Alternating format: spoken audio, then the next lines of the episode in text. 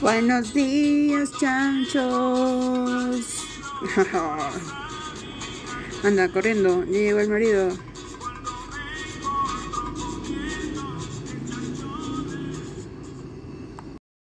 Hola chanchos, yo soy Romina y bienvenidos a Palo el Chancho. Hoy en este so programa vamos a conversar sobre los hijos y cómo criarlos y si queremos tenerlos o no tenerlos y whatever.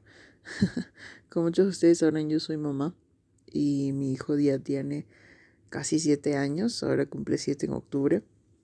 Pero la verdad que cuando yo quedé embarazada, que fue en el año 2013, sí, este, me tomó, de hecho, por sorpresa, me quedé así como que, ¿what? ¿Qué? No puede ser. Entonces yo como que todavía estaba en una relación muy, muy inmadura, inmadura en el sentido de que todavía teníamos recién seis meses de relación, entonces como que no me conocía muy bien con, con su papá, pero dicho sea de paso, ahora somos muy buenos amigos. La vaina es de que todo el tiempo en el que pasé el embarazo, pues yo dije, wow, ahora qué chucha voy a hacer, ¿no? O sea, no, no tenía ni la menor idea. Así que lo único que pude atinar en ese momento a hacer fue googlear todo lo posible que podía googlear, porque una cosa, una de las cosas que más me gustan en este mundo es googlearlo todo. Entonces, chapé la compu y me puse a googlear eh, qué es lo que tenía que hacer, ¿no? Entonces leí un montón, un montón, un montón, un montón, un montón, un montón de cosas y muy aparte de haber leído tanto, yo sí tenía muchas ganas de ser mamá. O sea, no, no lo había planeado para nada. Siempre dije que no, que nunca iba a tener hijos, whatever, pero cuando la situación este, vino a, a mi vida, pues la verdad que fue en un buen momento, creo yo, y todo fue súper chévere. Entonces dije, uff, bacán, bueno, esto es lo que va a suceder ahora, así que vamos con todo. Lo, busqué, supe muchas cosas para poder hacer las cosas bien y ya, lo hice pues, ¿no? Entonces ya después cuando bebé nació y ya se fue poniendo más grandecito, más grandecito, porque al inicio como que son unas bolitas que solamente lloran y no hacen nada, que también es un trabajo bien difícil, weón. O sea, por lo menos para yo creo que para los dos padres, si es que están juntos, pero para la mamá un poco más porque es la que tiene que estar todo el tiempo al lado del baby y dándole todo lo que el baby necesita, pues, ¿no? Pero ya en el momento en donde los niños empiezan a hablar, a caminar y a ser personitas de por sí, pues ahí creo que ya estaríamos necesitando un poco más de, de calma y de, no sé, percepción extrasensorial de las cosas. Justo estaba mirando en Netflix una serie que se llama Bonus Family, que es una serie sueca, pero de verdad que me rompió los putos nervios. Creo que he visto dos o tres capítulos, la verdad, pero ya no podía verla más porque se trataba de una flaquita y un huevón que se hacía, eran una nueva pareja, pero la flaquita tenía dos hijos y el huevón tenía un hijito, pero el hijito del huevón era súper tranqui, pero los hijos de la huevona eran, ah, eran terribles.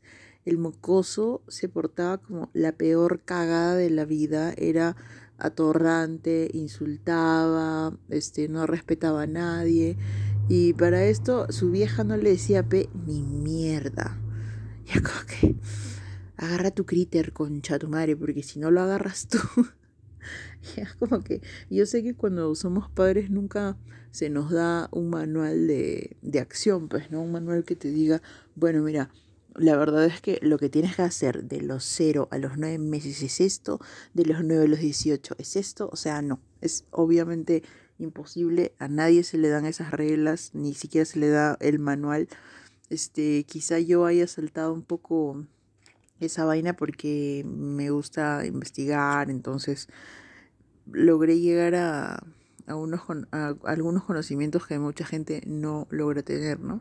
Entonces como que los chiquitos de verdad son lo máximo. Para mí, o sea, antes de, de ser mamá, no soportaba a los niños, de hecho, que me parecían, ah, porque creo que todo el mundo pasa por esa época, ¿no? Pero,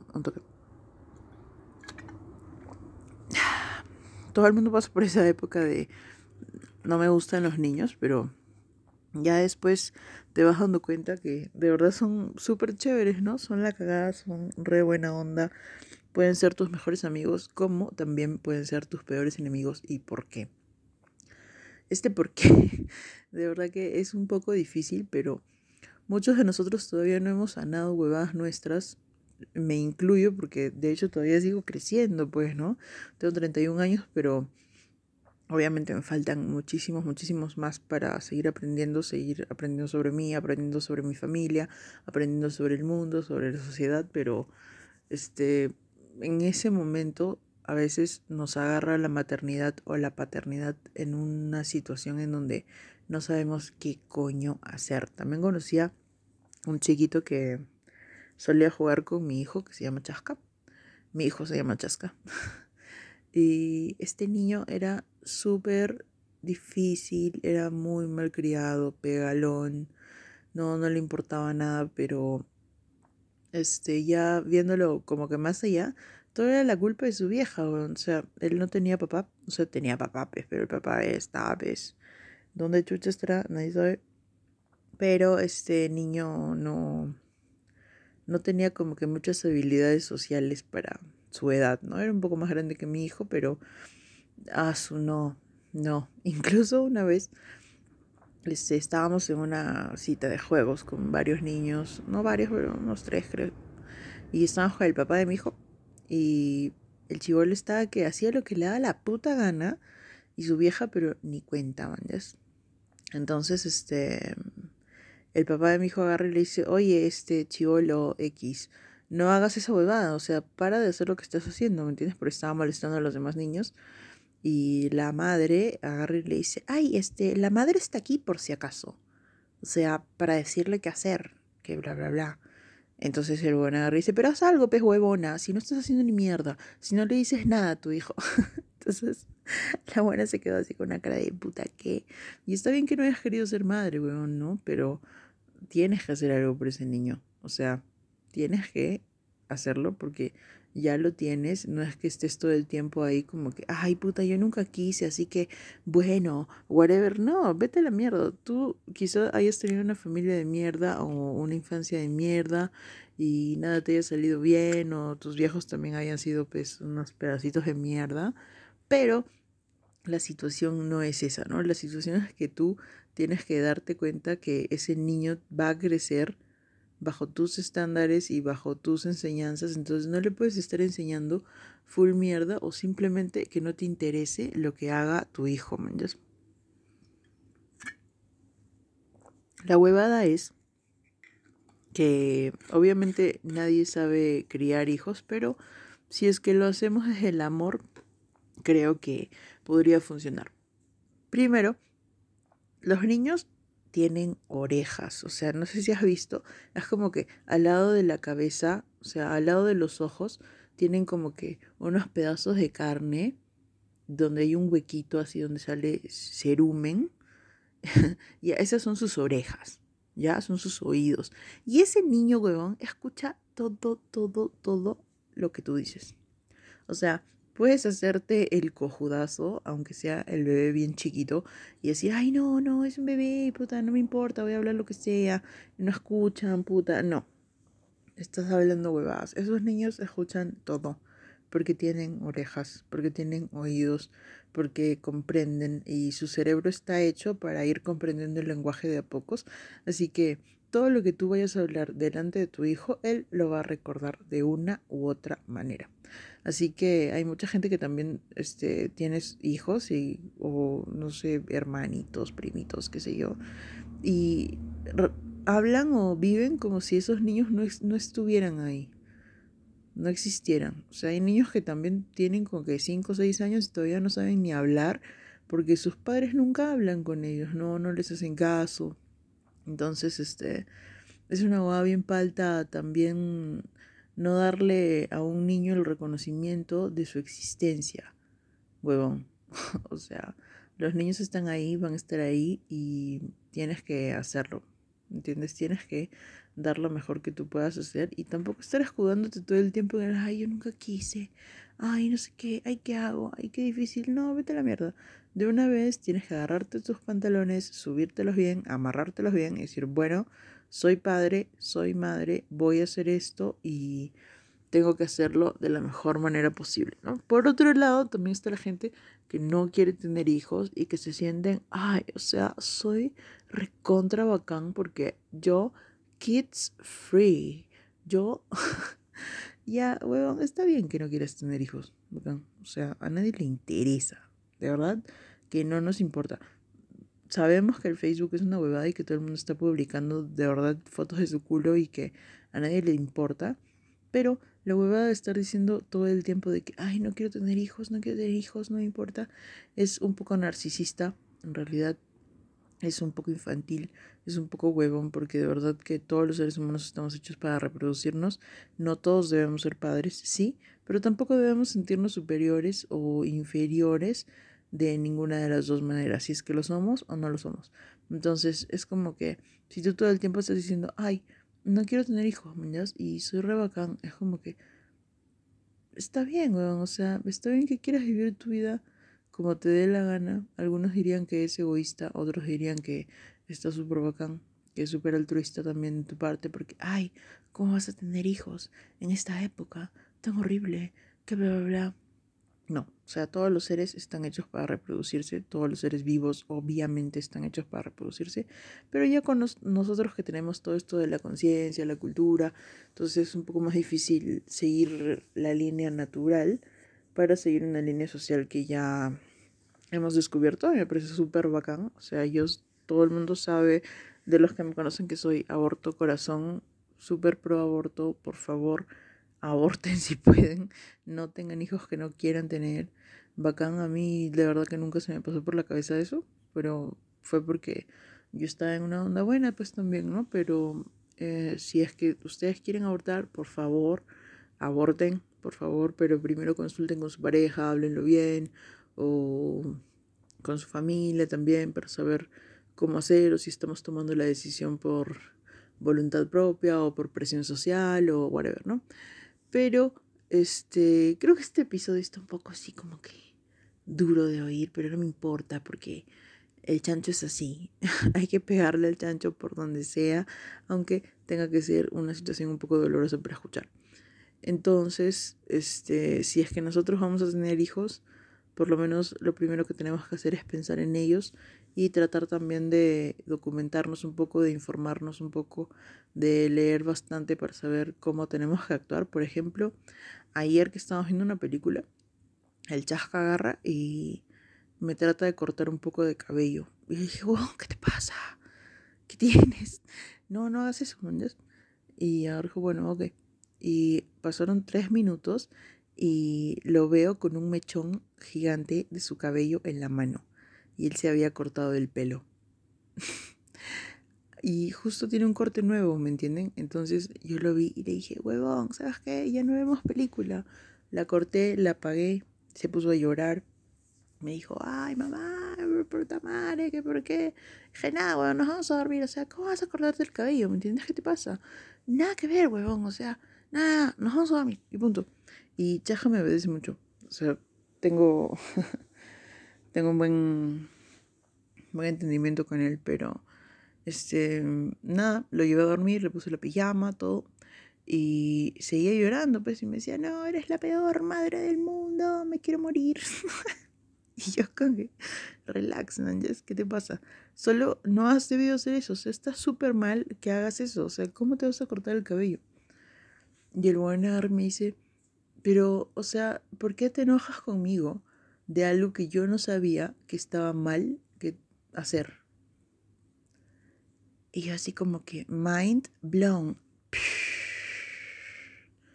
Y me cagó porque tenía toda la razón. Él no tenía ni la menor idea de que cortarse el cabello estaba mal, entre comillas, o de que este era algo que me podía hacer a mí enojar.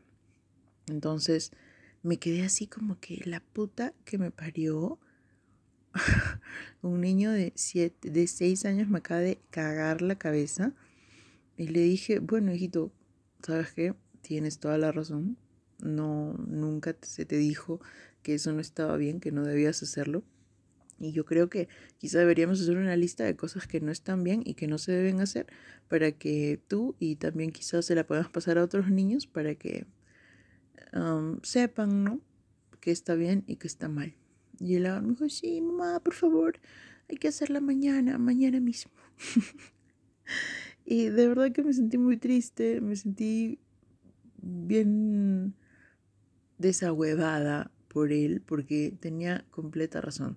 hay muchas veces en donde los padres nos enojamos por cosas que nuestros hijos hacen, pero ellos no tenían ni la menor idea de por qué, ¿no? Ellos son pequeños, entonces nuestro deber es entenderlos, comprenderlos y si es que queremos que ellos hagan o no hagan ciertas cosas, debemos dejar las cosas claras y explicarlas tal cual. No porque, ay, porque soy tu mamá y yo lo digo. No, ese no es un argumento válido.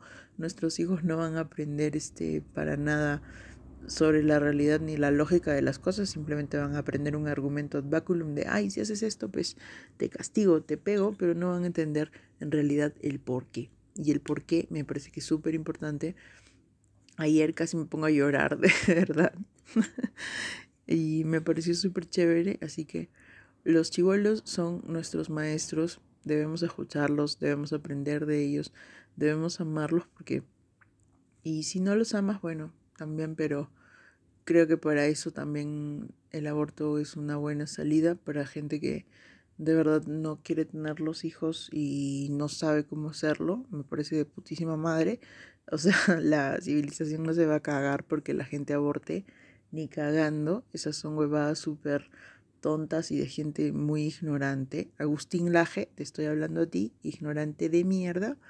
Entonces, para los que sí vamos a ser padres, para los que sí nos gusta toda esta vaina de la familia, pero no una familia como esa tradicional tonta de la que hablamos, sino de una de cooperación, de una de amor, de una de afecto y tampoco que tenga que ser papá, mamá, ni esas huevas.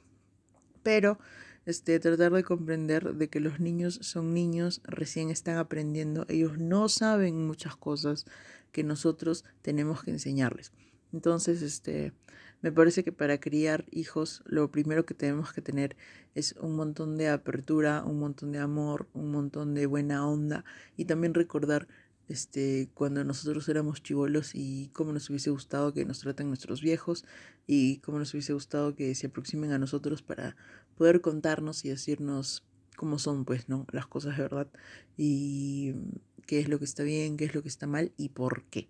No porque me da la gana, no porque soy tu viejo, no porque soy tu vieja, sino para que ellos comprendan de verdad y sean esas personas que queremos por este mundo, que sean personas de bien, que sean personas con valores, con moral, que tengan full ética y que sepan tratar a los demás, ¿no?